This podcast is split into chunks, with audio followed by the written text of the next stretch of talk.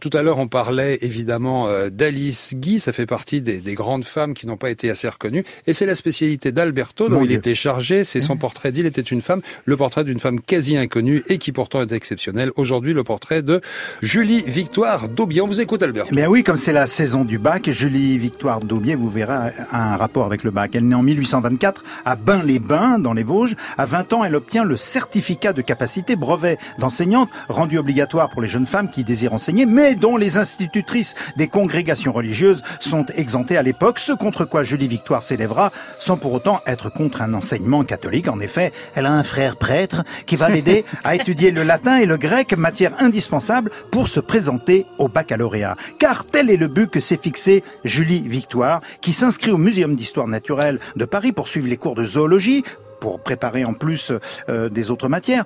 Et au bureau de bienfaisance de Fontenoy, dans les Vosges, où elle intervient bénévolement, Julie Victoire découvre la misère des ouvriers agricoles, des journaliers, s'indigne de l'exploitation des domestiques et du sort fait aux mères célibataires. Cette expérience lui inspire un essai intitulé La femme pauvre au 19e siècle, qui, surprise, lui vaut le premier prix du concours de l'Académie des sciences. Et donc, forte de ce succès, Julie Victoire s'inscrit à la fac des lettres de Lyon pour passer son baccalauréat. Et le 17 août 1800 1961 à 37 ans, elle est la première française à obtenir le baccalauréat avec un total de 6 boules rouges, 3 boules blanches et une boule noire. À l'époque, en effet, pour obtenir son bac, il fallait avoir les boules. Alors, pas de notes ni de moyenne, je, vais vous expliquer. Ah, je vous explique. Ah, les examinateurs ont recours à un système de boules.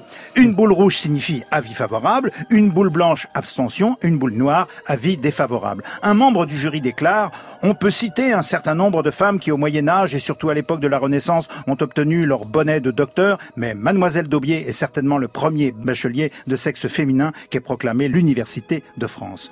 À Fontenoy, Julie Victoire, qui professe des idées saint-simoniennes, crée un bureau d'entrepreneurs de broderie pour donner du travail dans des conditions dignes et bien rémunérées à des femmes pauvres et sans emploi. Elle donne des conférences, se lance dans le journalisme économique, écrit dans l'hebdomadaire de Léon Richer, qui a été un grand féministe à la fin du 19e, dont je reparlerai un jour.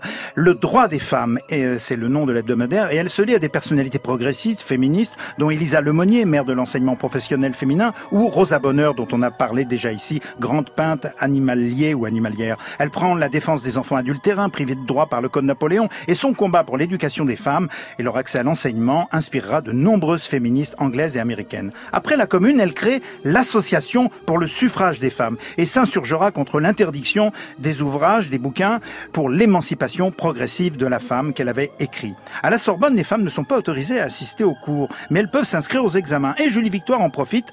En dépit de cette discrimination, elle devient la première licenciée S-lettres de France. Son diplôme précise qu'elle est licenciée sans E S-lettres. La licence comme le bac ne sont alors décernées qu'aux masculins. Néanmoins, le ministre de l'Instruction, Jules Simon, raye la mention au sieur pour le remplacer par mademoiselle et adresse une lettre de félicitations à Julie Victoire. Elle se lance alors dans la préparation d'une thèse de doctorat sur la condition de la femme dans la société romaine. Hélas, la maladie et la mort vient interrompre ce travail et le 26 août 1874, eh bien, Julie Victoire d'Aubier casse sa pipe. Total respect à Julie Victoire d'Aubier, première bachelière de l'histoire de France.